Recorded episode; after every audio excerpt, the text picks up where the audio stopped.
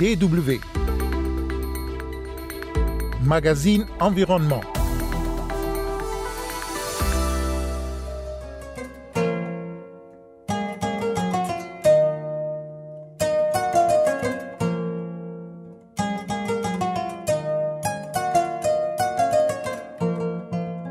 Connaissez-vous les oiseaux migrateurs? On en parlera dans ce magazine. Il existe aussi un instrument juridique pour les protéger. Également au menu, l'agriculture de précision, c'est-à-dire cultiver avec l'aide des nouvelles technologies comme les drones. Dans la logique des gens, c'est oui, j'ai besoin de 20 hectares, 30 hectares pour avoir de, bons rendements. Mais nous, on leur montre aujourd'hui qu'avec un hectare ou bien même 5000 mètres carrés, ils peuvent avoir des rendements similaires que s'ils étaient sur des grandes superficies.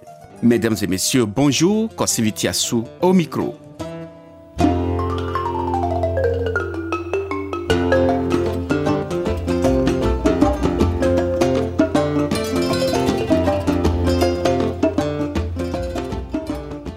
Oiseaux migrateurs participent à l'équilibre de l'écosystème. Un oiseau migrateur est un oiseau qui se déplace ou qui voyage en fonction des saisons d'une zone de reproduction vers une zone d'hivernage où il passe l'hiver.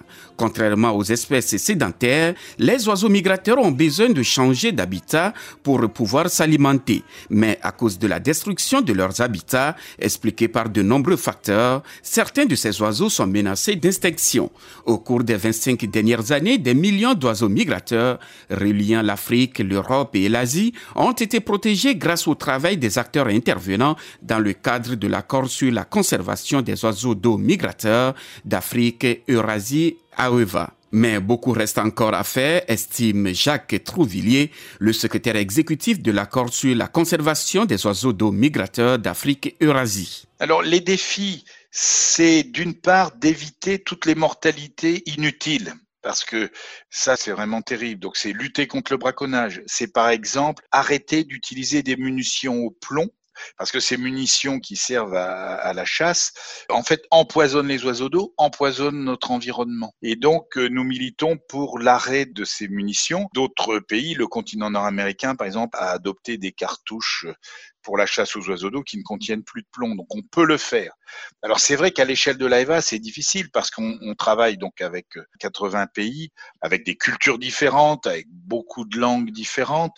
Et donc euh, ben, il faut convaincre, et c'est le rôle du secrétariat, que d'emmener toutes les bonnes volontés pour la conservation des oiseaux d'eau migrateurs. Alors la période que nous avons traversée, la crise sanitaire que nous avons traversée, a montré que pour notre propre sécurité, il faut respecter écosystèmes. Des écosystèmes euh, sains assurent une stabilité des différentes composantes de l'écosystème et il est extrêmement important de suivre cette biodiversité. Actuellement, nous traversons une crise du, du, Covid, mais euh, nous avons connu aussi des épisodes de grippe aviaire et le suivi des oiseaux d'eau migrateurs est extrêmement important parce que ce peut être des vecteurs de cette maladie et donc il faut une grande vigilance. Donc la nature, elle est à la fois protégée mais aussi à surveiller.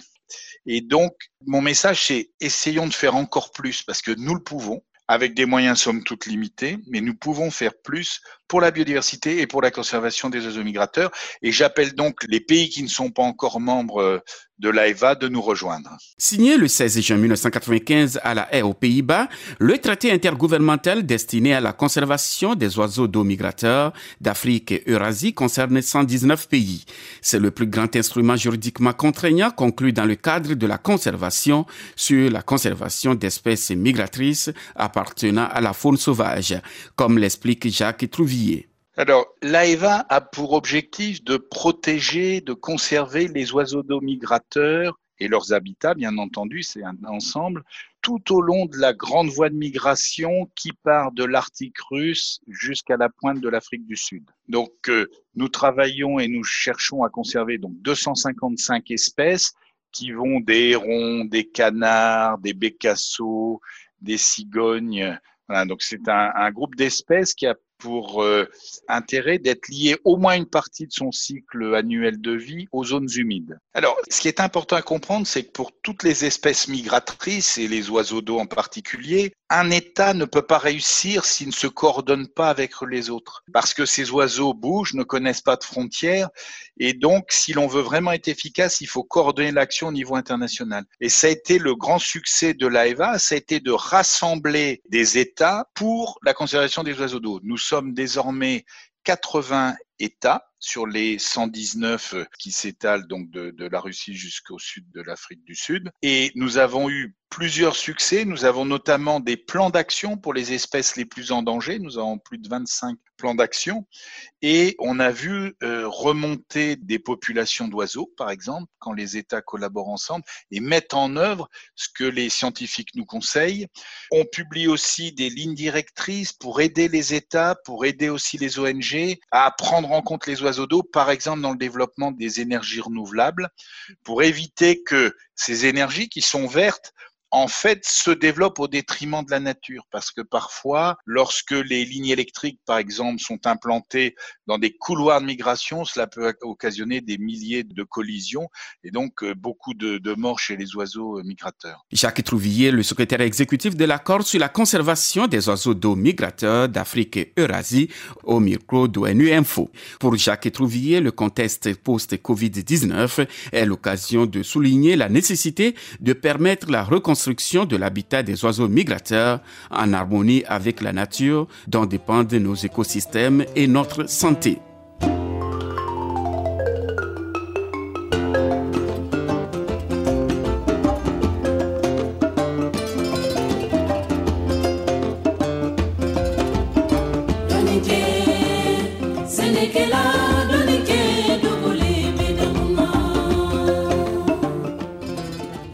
Sur la Côte d'Ivoire, la Côte d'Ivoire où une start-up utilise des drones pour augmenter la productivité et la gestion durable des terres agricoles.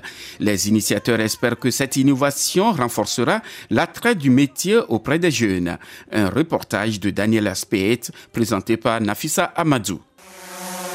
Avec un drone, par exemple, on peut couvrir en termes de, de pulvérisation 2 hectares en moins de 12 minutes alors qu'à la main, ils vont prendre une journée pour couvrir un hectare ou deux hectares. Nous sommes en Côte d'Ivoire, à l'est de la ville portuaire d'Abidjan. L'idée d'utiliser les drones en agriculture est portée par une start-up locale. Son fondateur Aboubakar Karim veut mettre à profit les nouvelles technologies de surveillance pour rendre l'agriculture traditionnelle plus productive. Une parcelle, par exemple, où, qui fait peut-être 5 hectares mais peut-être sur un hectare, il y a un problème d'irrigation. C'est des choses qu'on ne voit pas à l'œil nu. Mais avec le drone, en fait, on peut arriver à, trouver les parcelles où il y a des problèmes de stress hydrique.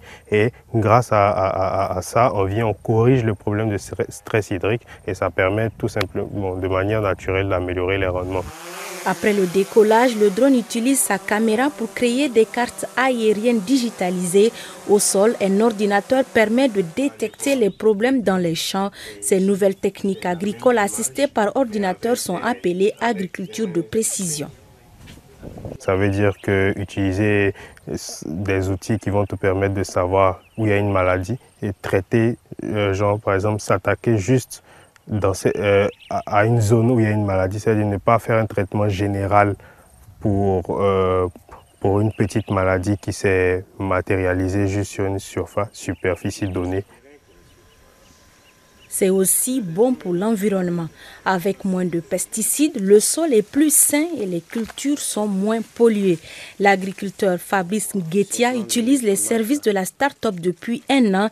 Il a été séduit par les bénéfices environnementaux, mais pas seulement. Pour lui, ces technologies pourraient avoir des bénéfices décisifs pour l'industrie agricole du pays.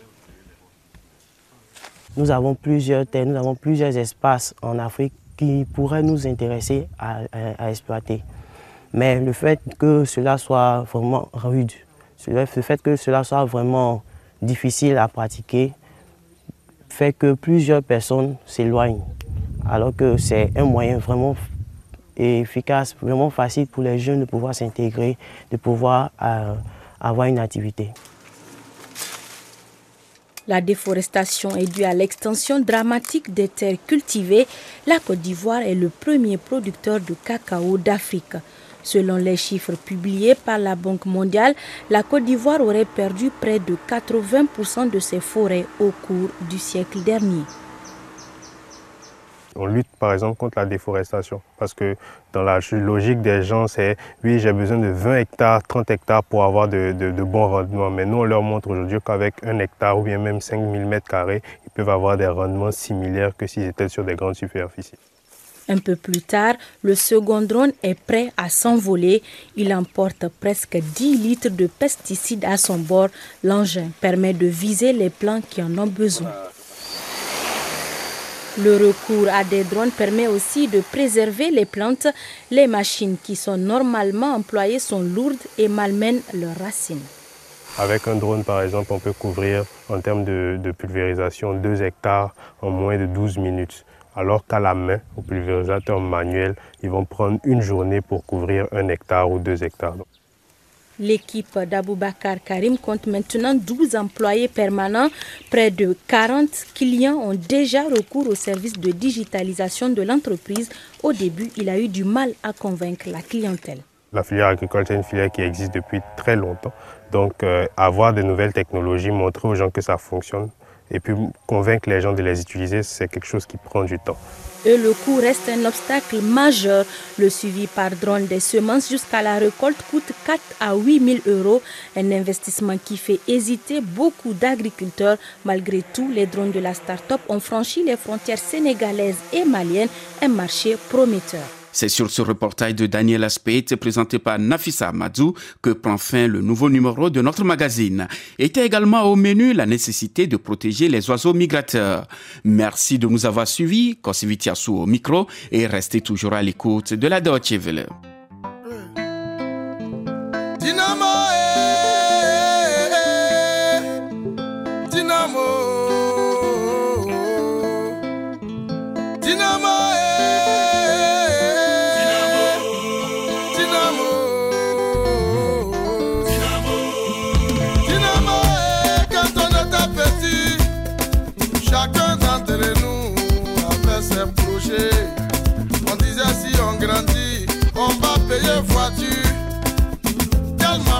On fabriquait voiture à jouer. D'autres disaient, on va payer maison. Parce que papa a toujours dit que brique là ça pourrit pas. Grâce à Dieu aujourd'hui.